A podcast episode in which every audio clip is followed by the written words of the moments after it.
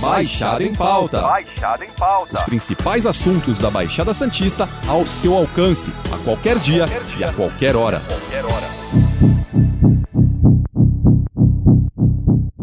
Casos da variante Delta da Covid foram confirmados na região. Dois são tripulantes de um navio que está na Barra e tem também de uma funcionária de um hotel. Esses casos eles preocupam porque essa variante é muito contagiosa. Esses dois tripulantes, onde foi confirmado com a variante Delta, estão internados em um hospital em Santos, estão sendo acompanhados e eles só desembarcaram para ter esse atendimento, tanto que neste navio tem outros tripulantes que foram foram testados e positivo para Covid, mas nenhum, por enquanto, pelo menos as informações que foram passadas pela Anvisa, com a Delta. Somente esses dois que receberam, estão recebendo atendimento em um hospital em Santos. Agora, o outro caso é dessa funcionária de um hotel, que, segundo a Secretaria de Saúde, ela não precisou de internação, está num quadro estável e também está sendo acompanhada. Aqui em Santos tem dois navios que estão em quarentenas com mais de 20 tripulantes que estão sendo acompanhados e com casos positivos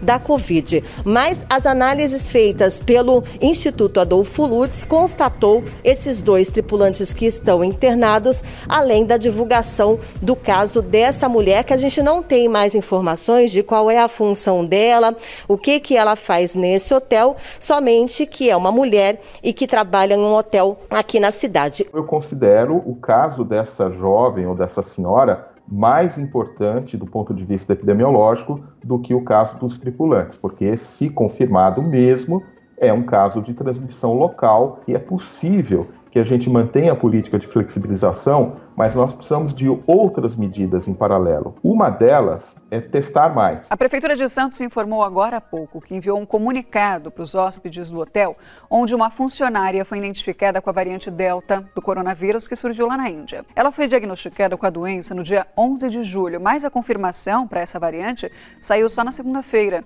A Prefeitura de Santos afirmou que está monitorando 20 pessoas que tiveram contato com a funcionária. Nós testaremos a todos que se identificarem com essa paciente.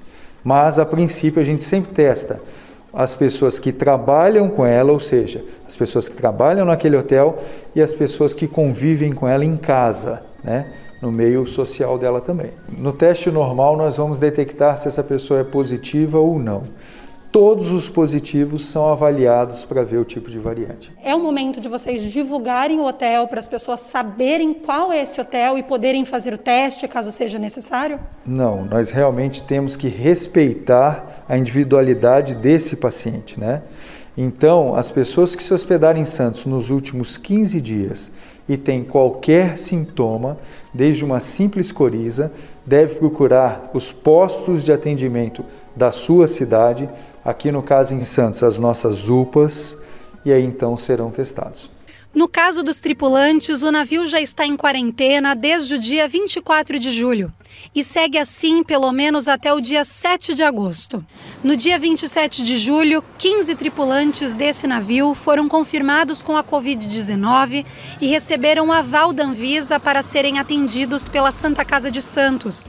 Desde o início da pandemia, 24 navios já foram colocados em quarentena no Porto de Santos. Ao todo, essas embarcações trouxeram 1.767 tripulantes e desses, 351 testaram positivo para a Covid, quase 20% dos tripulantes. Por enquanto, os estudos apontam que a variante Delta ela é mais infectante, ou seja, ela contamina mais pessoas, né? mas ela mantém uma virulência, ela mantém uma gravidade menor. Mas é importantíssimo que as pessoas usem máscaras, higienizem bem as mãos e principalmente evitem aglomerações. Não vencemos ainda a pandemia.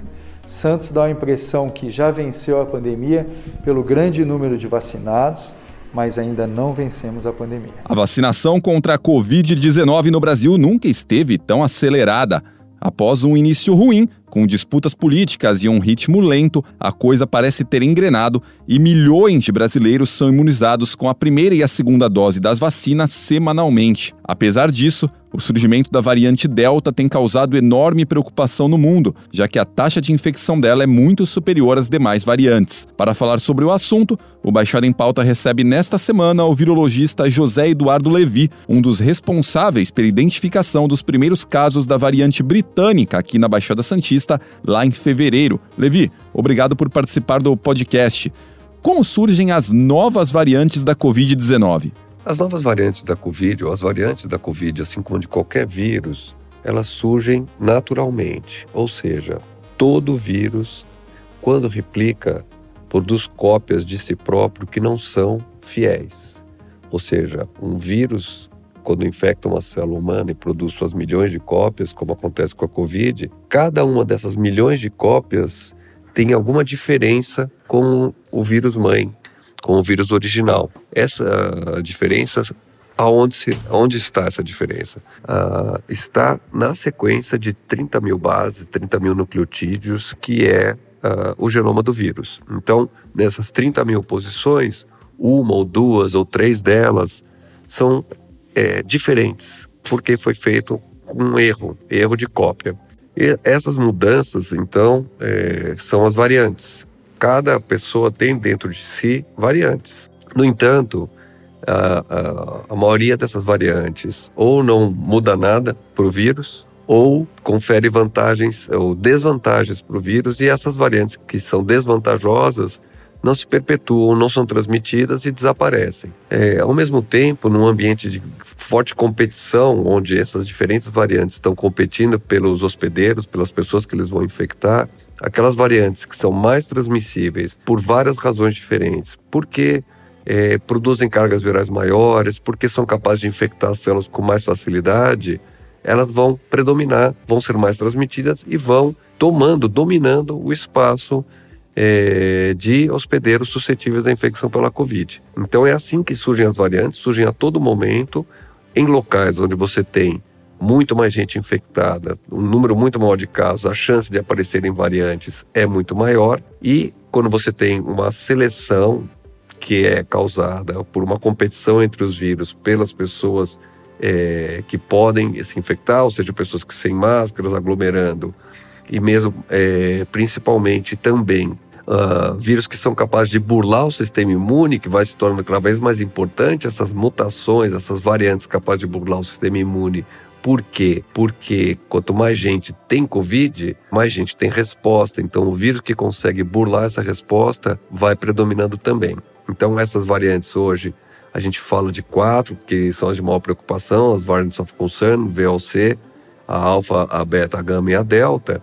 Mas existem centenas de outras variantes também que são menos famosas, menos conhecidas do público. Por quê? Porque fora essas quatro que eu citei, todas as outras têm um comportamento biológico semelhante. Nada que é, confira uma dose extra de preocupação que já do basal que a Covid preocupa todos nós. Mas essas quatro, sim, são ainda mais transmissíveis, são mais patogênicas, escapam melhor da vacina, tem essas características que as tornam as variantes de preocupação. É razoável dizer que o surgimento de uma nova variante é uma loteria? Não dá para prever exatamente o comportamento que ela vai ter? É isso? Sim, é uma loteria, né? Então, todas as possibilidades de variantes, ou seja, todas as mutações, as 30 mil possibilidades de mutação, porque o genoma do vírus tem 30 mil posições, elas acontecem de forma aleatória, mas elas vão acontecer. E como eu já expliquei anteriormente, aquelas que é, conferem uma desvantagem para o vírus desaparecem, a gente nem fica sabendo que ela existiu, e aquelas que conferem uma vantagem para o vírus começam a competir e as mais vantajosas vão prevalecer.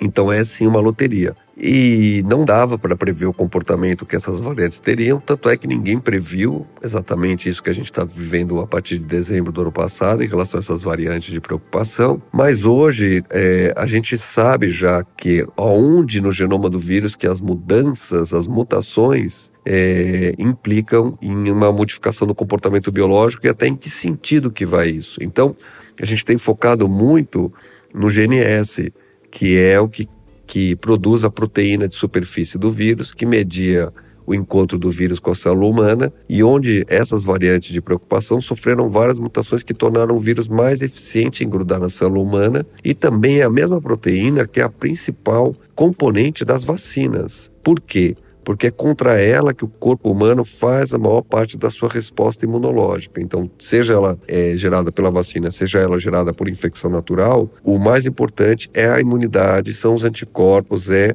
a resposta à proteína S. Então, mutações da proteína S, a gente já sabe, opa, aí pode ter um problema e é muito isso que a gente tem focado nesses trabalhos de sequenciamento genômico, é olhar em primeiro lugar o que mudou na proteína S, aonde mudou a proteína S. Algumas pessoas se perguntam se essa loteria, entre aspas, pode ser fatal. É possível surgir uma nova variante que escape de todas as vacinas e, mais ainda, que seja até mesmo mortal? Olha, eu gostaria de dizer que não, mas o fato, a gente tem que ser realista, sim, é uma possibilidade. Pode surgir sim uma variante que escape de todas as vacinas e que seja até mesmo mais mortal mortal o vírus já é, né? A gente tem uma, uma mortalidade aí na faixa de 2%, né? Então, 2% das pessoas que sabemos que se infectam é, vem a óbito, né? Mas é possível e é por isso que a gente precisa ter reduzir o número de casos e, e, e vacinar as pessoas para que diminua a circulação do vírus e a chance de acontecer isso, uma variante que escape de todas as vacinas. Então, quanto mais rápido você vacina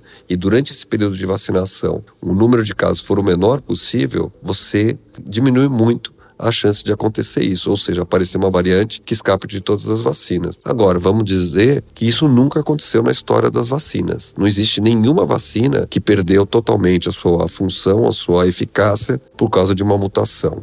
Esse vírus SARS-CoV-2, o Covid-19, é um vírus diferente e, e muito surpreendente. Então, obviamente que a gente tem que estar sempre do lado da precaução. Então, a verdade é que pode, a chance é pequena e a chance de acontecer isso aumenta conforme a gente tem um número maior de casos. Por isso, urgente é reduzir o número de casos. Nessa faixa que nós temos só no Brasil 30, 40 mil casos novos por dia, a chance disso acontecer não é tão pequena. Falando exclusivamente da variante Delta, como ela surgiu e quais são as principais diferenças com relação às outras cepas? Pô, a Delta surgiu exatamente o mesmo mecanismo, só que ela surgiu na Índia, no momento em que ainda começava a aumentar o número de casos na Índia, ainda demorou para ter um aumento no número de casos quando comparado com o Brasil, com a Europa, com os Estados Unidos. E uh, surgiu lá uma variante que eles perceberam, naquele momento a Índia estava totalmente dominada pela variante britânica, hoje chamada Alpha, e aí eles começaram a perceber que algumas regiões da Índia começou a aparecer uma outra variante e que começou a, a, a, se sobrepor à variante alfa e de ser responsável pelo maior número de casos e concomitante com o espalhamento dessa variante, o número de casos absoluta, em números absolutos começou a aumentar também. Então eles perceberam que não só essa variante estava surgindo e que ela era mais transmissível que a alfa, e por isso ela estava é, se tornando a predominante lá na Índia e ela era tão transmissível que da própria Índia ela acabou sendo levada para outros países como Estados Unidos e como a Europa, vários países da Europa, onde hoje a Delta é a grande responsável pelo maior número, pelo, pela grande maioria dos casos novos. As mutações em que a Delta carrega são diferentes da muta, das mutações das outras é, variantes de preocupação. Então, por exemplo, a nossa a gama, é, ela é bem parecida com a beta, que é a sul-africana, tem duas mutações que são as mesmas. Já a Delta não, ela tem as mutações diferentes e provavelmente a gente atribui a isso que ela tenha então uma maior transmissibilidade. Alguns especialistas afirmam que ela é tão infecciosa quanto a catapora. Essa é uma comparação correta? Veja, essa comparação de quem é mais infecciosa que quem, ela é um cálculo numérico a partir da, da estimativa de quantas pessoas, é, quando uma pessoa infectada, qual a capacidade de, dela infectar quantas pessoas na média, né? Porque, claro, varia muito da suscetibilidade, né, das pessoas que você esteve em contato, mas então, considerando que não haja nenhum tipo de mudança de comportamento, sem isolamento, sem distanciamento social, é, você pode comparar numa situação natural, digamos assim, é, uma pessoa infecta duas, uma infecta três, uma infecta quatro, assim por diante, e o que se encontrou é que a taxa de infecção, então, da Delta é parecida com, com a da catapora. Então é sim é uma comparação que pode ser feita. Praticamente todas as vacinas já mostraram resultados satisfatórios com relação à variante Delta para pessoas completamente imunizadas. Isso significa que quem já completou o ciclo pode ficar um pouco mais tranquilo? Sim, pode ficar um pouco mais tranquilo, com certeza, já que é, as vacinas respondem bem à Delta para quem fez o ciclo completo, ou seja, tomou a segunda dose e ainda aguardou mais 14 dias. A partir daí, a eficácia das vacinas para a Delta é muito boa. Então, sim, as pessoas podem ficar um pouco mais tranquilas o que não significa se descuidar, não significa, infelizmente, tirar a máscara. Então, por, por, razões que eu vou é, explicar a seguir, ainda temos que manter para ver o que vai acontecer. Nós aqui no Brasil, a verdade é que o número de, de, de casos de Delta é muito baixo. Então, a chance da pessoa assim, encontrar uma delta pela frente ainda é muito pequeno. Mas a gente tem visto essas variantes eh, de preocupação, elas levam é, do zero a chegar a 90, 80, 90% dos casos novos, demora em torno de dois, três meses. Então, como a Delta chegou no Brasil aí, os primeiros casos foram vistos agora, em maio, junho, então a gente tem que esperar um pouco para ver se é o que vai acontecer, que vai ser semelhante ao que houve nos outros países, ou se ela vai permanecer como um, um achado minoritário e não vai ser capaz de se expandir. Então, podemos, claro, com certeza ficar mais tranquilo quem está é, completamente imunizado. Quanto mais gente, melhor, mas não significa ainda a gente baixar a guarda. Falando exclusivamente da região da Baixada Santista, a vacinação por aqui está avançada em grande parte das cidades.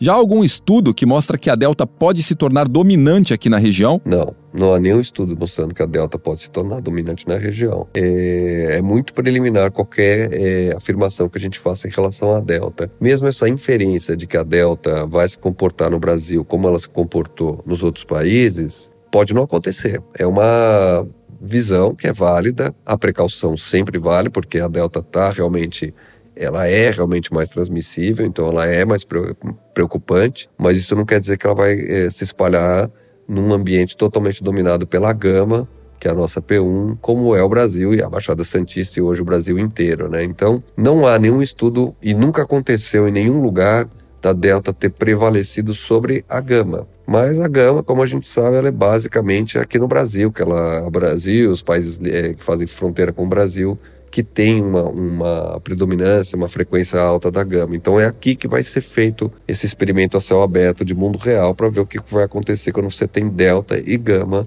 é, juntas e sendo que a gama é altamente majoritária, né? Então, se a gama vai sempre ocupar esse espaço, a delta não vai expandir, é uma questão que a gente tem que acompanhar os próximos dois meses. E isso, esse tipo de projeto, como a gente tem feito na DASA de vigilância genômica, né, que a gente começou agora em maio, é, e outros, é, outros centros também fazem, existe vigilância genômica feita por outras instituições também, uh, é fundamental para a gente acompanhar justamente isso, ver o que está acontecendo com essas variantes e se a Delta está expandindo.